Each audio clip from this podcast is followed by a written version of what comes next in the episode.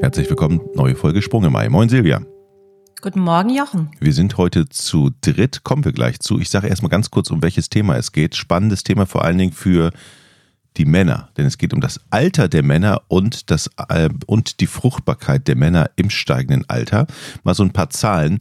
Jedes vierte Kind mittlerweile hat einen Vater, der über 35 Jahre alt ist, jedes 20. Kind einen, der schon über 50 ist. Und laut Bundesinstitut für Bevölkerungsforschung stieg das Durchschnittsalter seit 1981 bis 2021 auch noch an, und zwar um 3,6 Jahre. Sprich, ein Großteil der äh, Väter wird, oder beziehungsweise die Väter werden eigentlich immer älter, jetzt mittlerweile im Schnitt 34,6. Silvia, ähm, das ist natürlich auch ein Thema, was dich oder euch, du, dich und deine Mitarbeiter in, betrifft in der Praxis. Ähm, merkt ihr das dann auch so? Also kommen dann auch schon die Männer, wenn sie denn mitkommen? Nicht alle kommen ja mit, habe ich mal gelernt. Äh, also merkt ihr das auch? Ja, mittlerweile kommen doch sehr viele Männer mit, muss ich sagen. Und ähm, wir merken das sehr hier, weil natürlich bei uns die Leute kommen, wenn sie ein Problem haben. Das heißt, sie haben es schon ein paar Jahre versucht. Und das Durchschnittsalter der Männer in der IVF-Praxis ist laut IVF-Register schon bei 38,6 Jahren. Also nochmal ein deutlicher Sprung von vier Jahren, bis sie dann äh, bei uns sind. Das IVF-Register, ganz kurz, was ist das? Das deutsche IVF-Register, das erfasst alle Zahlen, also alle äh, Kinderwunschzentren in Deutschland melden ihre ähm, Daten bezüglich der künstlichen Befruchtungen, also wie viel ICSI-Behandlung hat es gegeben, wie viel IVF-Behandlungen hat es gegeben, warum hat es die gegeben, wie alt sind die Leute, die daran teilgenommen haben und äh, wie die Schwangerschaftsraten sind, so ganz grob erklärt. Und das wird äh, jährlich ausgewertet und erscheint auch in einem Heft. Und ähm, ja, und da wird unter anderem seit Jahren auch das Alter erfasst von beiden Partnern und man sieht ähm, eben äh, eine jährliche Steigerung des mhm. Alters. Und die Zahlen, die du genannt hast, also 1991 waren die Väter noch 31 Jahre und jetzt 34,6. Das heißt also, dass quasi eine Generation später, ja, ähm, dann die Männer schon älter sind. Das hat bestimmt gesellschaftliche Gründe, dass man mehr gesettelt sein möchte oder mehr, äh, ja, schon ein Haus haben will oder im, im Beruf. Das ist auch so das Alter, wo man beruflich ja nochmal ähm, Sprünge machen kann und ähm, ja, eine ganz interessante Entwicklung. Jetzt ist ja die Frage, es, wir werden ja auch alle älter. So, wo ist das Problem, wenn dann auch die Männer älter werden, wenn sie, wenn sie Eltern werden? Ja, genau für diesen Fall habe ich mir heute jemanden mitgebracht. Das ist unser Biologe, das ist der Dr. David Jussen, der war schon mal bei uns und den möchte ich mal herzlich begrüßen. Moin David.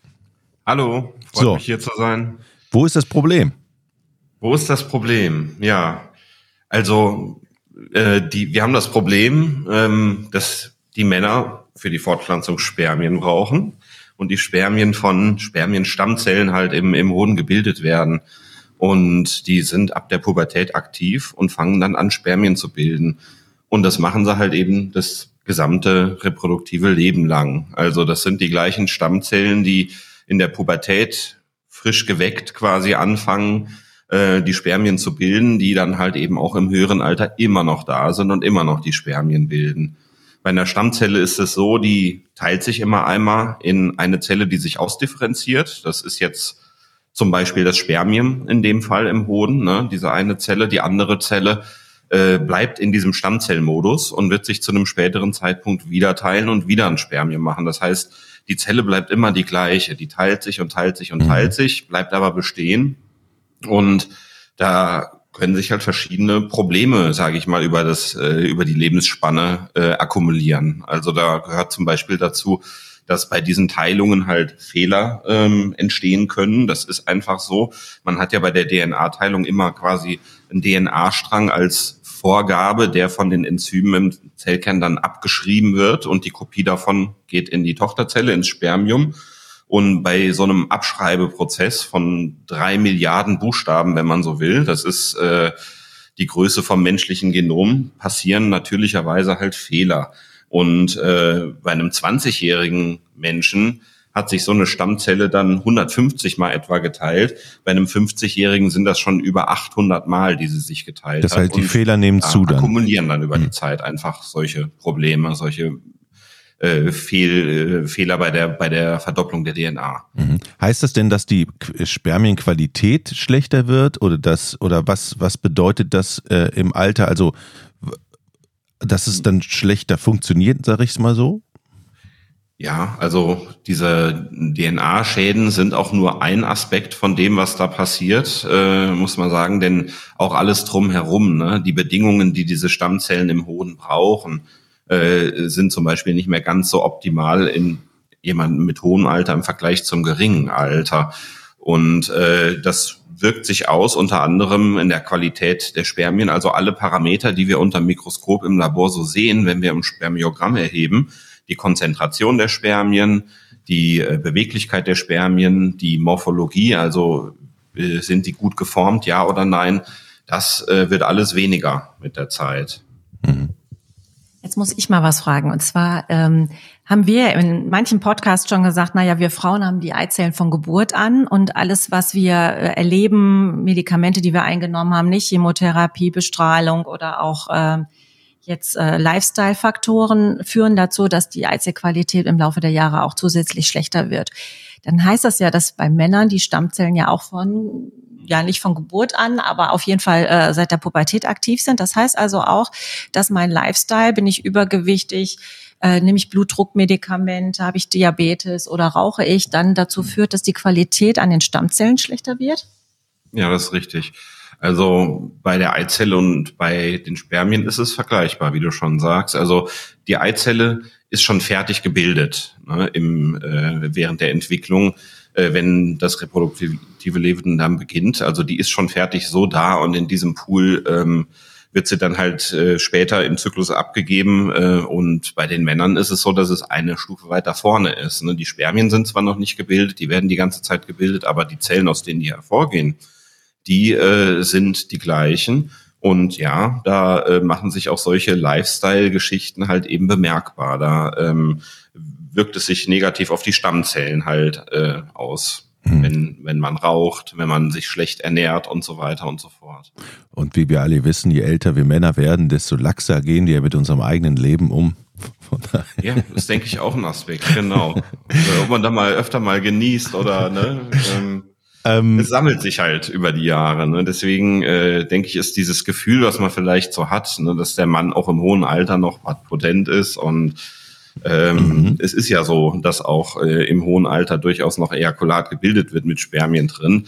Äh, dieses Gefühl aber, äh, dass da alles okay ist, ähm, mhm. das täuscht so ein bisschen, ne? weil die Qualität der Spermien nimmt halt eben nicht zu. So, jetzt mal eine Frage an Silvia nochmal. Ähm, wenn die Qualität der Spermien sinkt und ähm, was bedeutet denn das eigentlich für euch in der Praxis, für den Erfolg, wenn jemand kommt und sagt, ich möchte jetzt gerne noch ein Kind haben? Helft uns dabei. Ja, also das, ähm, das die Idee, dass mit den Spermien was nicht stimmt. Also man muss dazu sagen, dass so ähm, diese DNA-Fragmentation, dass die nicht ganz offensichtlich ist. Also man sieht dem normalen Spermiogramm äh, das nicht unbedingt an, dass die äh, DNA in den Spermienköpfchen, da ist die drin, ähm, verändert ist. Also man kommt ein bisschen indirekt da drauf. Also durch die Anamnese klar, ne, wie ist das Alter, aber auch, dass die Frau eben zum Beispiel wiederholt Fehlgeburten hatte oder ähm, das bei meiner künstlichen Befruchtung beobachten beobachten kann, dass die Entwicklung der ähm, Embryonen, wir können ja bis zu fünf Tage beobachten, dass die äh, stehen bleiben oder sich nicht regelrecht entwickeln äh, bis zum Blastozystenstadium, dass es eine schlechtere Befruchtungsrate gibt in der, äh, ja, dass eben weniger Eizellen dann äh, befruchtet sind und das zum Beispiel nicht ganz passt äh, zum normalen, ähm, äh, ja, zu, zu, äh, im Vergleich zu den anderen Patienten und eben äh, das Ausbleiben einer Schwangerschaft letztendlich dann auch. Ne? Mhm. Aber es ist doch so, Silvia, ähm, wenn ich mir die Gala meiner Frau anschaue, dann, dann sehe ich da öfter mal so, ja, ähm, ähm, Bernie Ecclestone hat mit 89 ein Kind gekriegt oder Mick Jagger mit 73. Was ist mit Paul McCartney, mit George Clooney? Das sind doch alles erfolgreiche Menschen, die lächeln und sagen, ich habe es noch drauf im Alter. Ja, der Trend geht eben ähm, äh, zur Zweitfrau oder zur jüngeren mhm. Frau oder ähm, äh, ja, und, und es ist ja auch so, dass es ähm, funktionieren kann. Aber eben, ähm, die berichten ja nicht davon, wie viel Fehlgeburten die denn dann schon hatten. Und ähm, ob es dann oder die Männer, die im höheren Alter dann versuchen, Vater zu werden und es nicht schaffen, die sind auch nicht in der Gala abgebildet. Und ich denke, das sind Raritäten. Und der älteste Vater übrigens, der kommt aus Indien und es soll 96 Jahre alt sein, wo man aber auch nicht weiß, ob die Daten so stimmen. Mhm. Ähm, und es suggeriert natürlich auch, dass ich in, in jedem Alter eine junge, hübsche Frau bekomme. Und ähm, das wissen wir wohl alle aus der Promi-Welt, dass das nicht so ganz äh, stimmt. Madonna hat auch einen jüngeren Mann und ähm, ja, ich, ich habe auch mal rumgeguckt, aber die Antworten sind nicht so wie bei Madonna. aber, es ist tatsächlich, ist tatsächlich so, dass die, die Gesellschaft sich so ein bisschen davon beeinflussen lässt, wenn man das ständig sieht, ja, es geht noch, dass man sich dann weniger Gedanken macht. Ist das, ja, das ist ja der gleiche Effekt, wenn du siehst, dass Gianna Nannini mit 52 Mutter wird oder Naomi Campbell sich jetzt aktuellst abgebildet hat mit 52, mit nacktem Körper und einem Baby davor. Da steht da drunter dann nicht, dass das eine Leihmutter ist und vielleicht eine Embryospende. Mhm. Und das suggeriert ja auch, dass ich als Frau äh, ewig fruchtbar bin und mir keine Sorgen machen muss. Und das ist ja das, ja, was wir mit diesem Podcast auch erreichen wollen, dass wir so informieren und den Leuten sagen, halt, stopp hier, hier läuft was falsch, ähm, das ist nicht so. Und ähm, es ist auch, wir erleben das hier auch als Großbelastung für die Frauen, dass immer auf das Alter der Frau rumgehackt wird und den Männern eben suggeriert wird, na ja, als Mann kannst du halt ewig und mach dir mal keine Sorgen. Und die bringen dann halt auch eine entspannte Haltung mit. Und dann sagen wir halt, stopp, äh, übrigens, sie sind schon 52 und ähm, ihre Spermien sind auch nicht mehr so gut. Mhm. Ähm, die müssen wir nochmal speziell untersuchen lassen. Mhm. Aber jetzt kommen wir doch da, ihr seid ja ähm, Meister eures Fachs, das heißt, ihr kriegt ja vieles wieder hin. Das heißt, Spermien kann man ja auch meines Wissens aufbereiten und man kann ja auch alte Spermien aufbereiten. Wie groß ist denn die Chance, dass man ähm, von einem alten Mann äh, die Spermien wieder so gut hinkriegt, dass es dann wieder klappt, wenn ich es mal so lax formulieren darf. Und was wird damit ja. gemacht bei euch? Wir, wir tun unser Bestes, ne? Das ist auf jeden Fall. Und man hat auch Möglichkeiten im Labor, um äh, die Spermien, mit denen man arbeiten möchte, diese Population ein bisschen zu optimieren. Aber man muss schon sagen, es ist halt äh, auch nicht so einfach, dass es klappt. Ne? Was wir gerade eben angeschnitten hatten, bedeutet ja auch noch nicht, dass alles gut ist. Man sieht zum Beispiel, man sieht zum Beispiel, dass ähm, auch äh, ADHS, äh, bestimmte psychische Erkrankungen und so weiter auch steigen mit einem hohen Alter des Vaters. Ne? Das heißt, äh, weil jetzt die, die, der Embryotransfer bei uns erfolgreich war und eine Schwangerschaft daraus entstanden ist, bedeutet es nicht, dass dieses äh, Alter und die Schäden, die sich vielleicht in den Spermien dann angehäuft haben, halt auch äh, im, im höheren Alter der Nachfahren noch eine Rolle spielen können. Hm. Aber was wir in jedem Fall versuchen im Labor, ähm, egal jetzt erstmal wie das Alter der, der, der Patienten ist, ist halt die Spermien, die wir haben dort,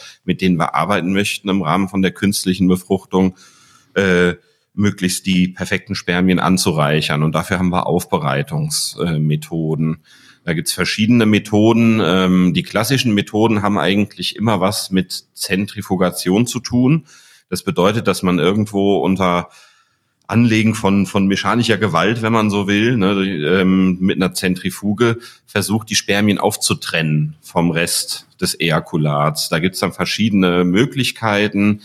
Ähm, man setzt die halt einer vielfachen äh, Erdbeschleunigung aus. 300 G ist so ein Richtwert, mhm. bei dem wir üblicherweise zentrifugieren. Da kann man dafür sorgen, dass die Spermien, wenn man die in so ein Röhrchen in die Zentrifuge gibt, sich vom Rest des Ejakulats abtrennen und am Boden von einem Reagenzglas quasi ansammeln. Und mit denen kann man dann weiterarbeiten. Mhm. Eine, eine fortgeschrittenere Methode, die ich denke weitestgehend Standard ist, ist der Dichtegradient. Da macht man halt eben genau das aber hat währenddessen in diesem Zentrifugenröhrchen ein Medium drin, äh, das äh, sich in der Dichte unterscheidet, so ein Gradient bildet. Und dadurch kann man noch etwas gezielter die Spermien am Ende äh, anreichern, weil äh, in so einem Fall, bei einer dichten Gradientenzentrifugation, sich die Spermien in einer bestimmten Höhe, sag ich mal, äh, anordnen werden in diesem äh, Röhrchen und äh, besser separiert werden von den üblichen Komponenten vom Ejakulat und auch von den toten Spermien. So können wir ähm, vitale, gute Spermien anhäufen. Mhm. Und eine modernere Methode sind noch solche ähm, mikrofluidischen Sperma-Sortierchips, Sperm Sorting Devices werden die genannt.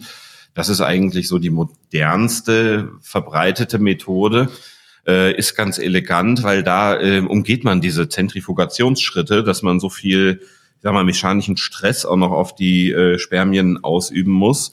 Das sind nämlich kleine Kammern, die gezielt für diesen Zweck äh, designt wurden, um die besten Spermien abzutrennen äh, ähm, vom Rest des Ejakulats. Mhm. Eigentlich einfaches Prinzip. Das sind Kammern, äh, die äh, aus zwei ähm, Komponenten bestehen, aus zwei äh, äh, Kompartimenten, die über eine Membran miteinander verbunden sind. Man kann diese zwei äh, Kompartimente ein bisschen sehen wie so ein Start und ein Ziel von einer Rennstrecke. Also ans Start gibt man halt eben die Spermien und äh, dann müssen die durch diese Kammer durchwandern bis ins Ziel und nur die Besten kommen am Ende an.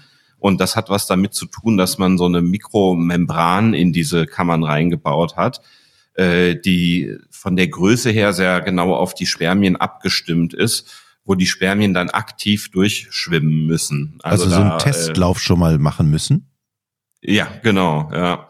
Hm. Und äh, das ist ganz elegant halt, weil man äh, irgendwelche Fremdstoffe weitestgehend vermeidet, äh, die man mit dem Ejakulat in Kontakt bringen müsste bei bestimmten anderen Aufbereitungsmethoden. Und weil man wirklich auf die aktive ähm, Fähigkeit der Spermien setzt. Ne? Also nur die Besten schaffen es, sich durch dieses Labyrinth da irgendwie so durchzuwursteln, dass sie am Ende ankommen. Mhm. Und es hat sich halt in den Studien gezeigt, äh, indem man diese Verfahren mal ein bisschen genauer angeschaut hat, dass es halt tatsächlich dann auch die besten Spermien am Ende sind. Das heißt, man erlangt auch Spermien, die einen geringeren Anteil an DNA-Schäden zum Beispiel haben. Jetzt muss ich mal eine doofe Frage stellen. Ähm, wird den, den aussortierten Spermien dann hinterher auch noch irgendwas gegeben, um die noch besser zu machen? Also geht wahrscheinlich nicht, oder? Oder ich sag ja. mal, ich rede jetzt mal Doping für Spermien mal ganz salopp. Gibt, gibt's sowas? Sowas gibt's, ja. Also der Standard ist, dass wir die in ein Medium reingeben, was halt ziemlich genau dem physiologischen Milieu entspricht. Jetzt einfach, mhm. äh, das ist ein Fertilisierungsmedium, sagt man dazu. Und das soll den Spermien jetzt erst schon mal genau das geben, was sie eigentlich brauchen zum Überleben, um aktiv zu sein, um Stoffwechsel zu betreiben. Ist die Komposition abgestimmt. So übrigerweise das Ejakulat selbst ist dafür nicht gut geeignet. Man muss relativ schnell nach der Abgabe die Spermien tatsächlich vom Rest vom Ejakulat trennen, weil sie darin nämlich nicht sehr lange überleben würden. Die sind schon darauf angewiesen, sich dann auch in einem Milieu wie halt eben äh, in der in der Vagina oder in der Gebärmutter zu bewegen, weil erst da sind sie so richtig optimal. Und dann gibt es Fälle, in denen man eine sehr sehr eingeschränkte Beweglichkeit von Spermien hat und da kann man tatsächlich was an Doping dazugeben. Das ist ein Medium, das letzten Endes Koffeinderivate mhm. beinhaltet und mhm. die kurbeln tatsächlich den, den Stoffwechsel von den Spermien so an, dass die anfangen Gas zu geben, sich zu bewegen, zu zappeln und schneller äh, zu schwimmen. Das würden wir nicht machen, wenn es nicht notwendig wäre, weil wir mhm. schon immer ähm, nur das Nötigste an Manipulation machen äh, möchten. Äh, aber es gibt Fälle, in denen sich Schwärmien einfach überhaupt nicht bewegen oder so gut wie gar nicht, wo man das damit, mit diesem Koffein, ne, bisschen äh, ankurbeln kann. Du hast es gerade angesprochen, die Spermien müssen ja auch irgendwo herkommen und euch überreicht werden. Ihr habt ja einen speziellen Raum mit einem ja, großen richtig. Poster mit einem Batman, mit einem rauchenden Batman drin, glaube ich. ähm, der heißt ja Spermienabgaberaum bei euch. Also auch da ja. ist es halt wichtig, dass Herrenzimmer ist Her der offiziell gebrandete Name. Wir haben lange überlegt, weil das tatsächlich ja. muss einen eleganten Namen finden. Spermaraum klingt nicht ja, so gut. Ja, das stimmt. Ja, ja, ja. Herrenzimmer, okay. Und ähm, es ist auch dann auch wichtig, dass die Zeit, du hast es ja gerade so beschrieben, relativ kurz ist, dass sie es sofort behandeln könnt? Ja, auf jeden Fall. Weil viele also, sagen ja immer, ja, ich bringe mal eine Tüte von zu Hause mit. Ja, also ist theoretisch auch denkbar. Es ist immer besser, wenn wir das vor Ort gewinnen, weil wir äh, natürlich dann sehr nah dran sind. Und die bei der Planung von so einem Kinderwunschzentrum, auch von unserem Zentrum, wurde halt berücksichtigt, dass diese Entnahmeräume direkt an den Verarbeitungsstationen dran sind, damit das total schnell geht. Ja. Äh, 30 bis 60 Minuten mhm. hat man Zeit. Man muss diese 30 Minuten erstmal äh, abwarten, weil sich das Ejakulat verflüssigen muss. Das mhm. ist äh, vorher noch relativ zähflüssig und das macht es schwieriger, halt eben diese Separationen, die wir dann im Labor machen, durchzuführen. Sollte aber auch nicht länger als eine Stunde alt sein. Mhm. Also das ist der zeitliche Rahmen, in dem wir uns bewegen. Und dann ist es denkbar auch, es gibt Probleme, die einfach, also Patienten, die einfach psychologische Probleme vielleicht auch haben oder sehr unter Druck stehen und das in diesem Raum einfach nicht schaffen, auch wenn wir uns Mühe geben, Mühe gegeben mhm. haben, den möglichst angenehm zu gestalten. Das gibt es trotzdem noch. Dann gibt es die Möglichkeit im Prinzip auch äh, in einem vertrauteren Umfeld zu Hause so eine Probe zu gewinnen. Mhm. Die muss aber durch den Patienten persönlich übergeben werden und das relativ schnell. Also die muss dann mhm. nach einer halben Stunde etwa auch hier bei uns sein. Jetzt eine Frage noch zur, zur Qualität. Kann ich denn selber als Mann, habe ich Einfluss darauf, wie gut die Qualität ist? Also zum Beispiel, ihr sagt mir, ja, die sind nicht so schnell, die sind nicht so toll. Äh, stell mal deine Ernährung um, hör mal auf zu rauchen und trink nicht so viel. So, hilft mir das und wie lange dauert das, bis ihr das an den Spermien merkt, dass ich mein Leben umgestellt habe? Ja, das hilft. Äh, kann, man, kann man immer sagen, dass das hilft, auf jeden Fall. Ähm, ja, es gibt halt äh, Zyklen, wie gesagt, diese Stammzellen, diese Spermienstammzellen, die sind permanent aktiv, die bilden auch immer wieder neue Spermien. Und äh, die sind im Hoden in einer sogenannten Nische halt, also in einem einer Umgebung, äh, in der die halt optimal funktionieren. Und um die aufrecht zu erhalten, kann man natürlich, also spielt allgemeine Fitness eine große Rolle. Ähm, da geht es um die Durchblutung, darum, dass halt eben äh, äh, die Umgebung einfach dort optimal für diese Stammzellen ist. Und äh, hat einen ziemlich großen Anteil, macht halt tatsächlich auch das, äh, da hatten wir auch schon mal drüber gesprochen, dieser oxidative Stress aus. Mhm. Ne, das ist äh, die größte Quelle von äh, DNA-Schädigungen eigentlich. Äh, und den kann man auch aktiv beeinflussen durch die Ernährung, beziehungsweise negativ beeinflussen, auch indem man äh, irgendwelche Noxen zu sich nimmt äh, wenige Vitamine zu sich nimmt und viel raucht. Also äh, das hat auf jeden Fall eine Auswirkung und wird sich auch innerhalb von, ja, nach drei Monaten auf jeden Fall gezeigt haben. Hm. Umso erstaunlicher ist ja, dass Mick Jagger dann so spät noch Vater geworden ist, aber mhm. Ausnahmen bestätigen die Regel, würde ich sagen. Ja, wir wissen ja nicht, was dahinter, du hast es ja eben so schön beschrieben, wir wissen ja nicht, was da so vorgefallen ist. Ein Kind im Arm halten und schön lächeln kann ja dann am Ende jeder, ne? Das stimmt. Wir müssen auch noch mal einmal sagen, also dass die Leute halt nicht denken, dass wir hier ähm, Sachen an den Haaren herbeiziehen. Also es, es gibt wirklich eine riesen äh, Studie, die vor kurzem veröffentlicht ist. Das ist eine Ret Ret retrospektive Studie aus England, die die Registerdaten eben aus England von 2017 bis 18 zusammenfassen. Mhm. Und da sind nämlich über 18.000 IVF und ICSI-Zyklen, also eine Riesenzahl ausgewertet worden.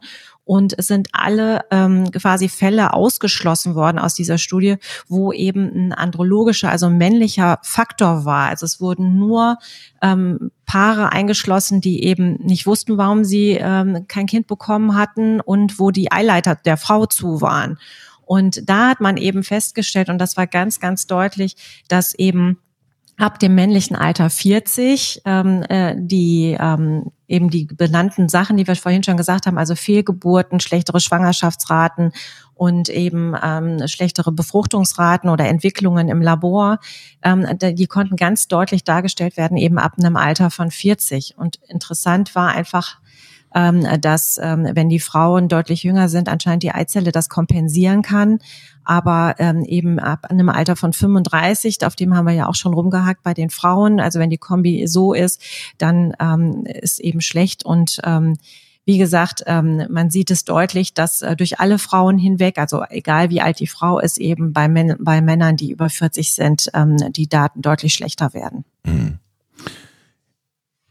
was fassen wir zusammen? Ähm, die, auch die Männer sollen mal gucken ähm, in ihren Pass, wenn sie, wenn sie geboren sind, wenn sie ein Kind haben wollen und das nicht so lapidar der Frau äh, in die Schuhe schieben und ähm, selber mal gucken, dass sie jung und, und, und, und jung bleiben ja, ich würde mir schon wünschen für die Gesellschaft, dass ähm, man sich eben, ähm, ja, dass das Alter fürs Kinderkriegen tatsächlich zwischen, äh, also auf jeden Fall bis 40, dass das ein Thema sein sollte und dass sich auch die Männer mit 35 dazu Gedanken machen sollten und ähm, eben das nicht so abschieben und sagen, okay, ich kann ja ewig und ich kann auch noch mit 40 Vater werden oder mit 45 und dass es nicht selbstverständlich ist, dass man dann ein gesundes Kind bekommt oder eben, ähm, ich meine, selbst wenn man dann irgendwann Vater wird, wenn die Partnerin mehrere mehrere Fehlgeburten hinter sich hat, ist das auch für das Paar nicht schön.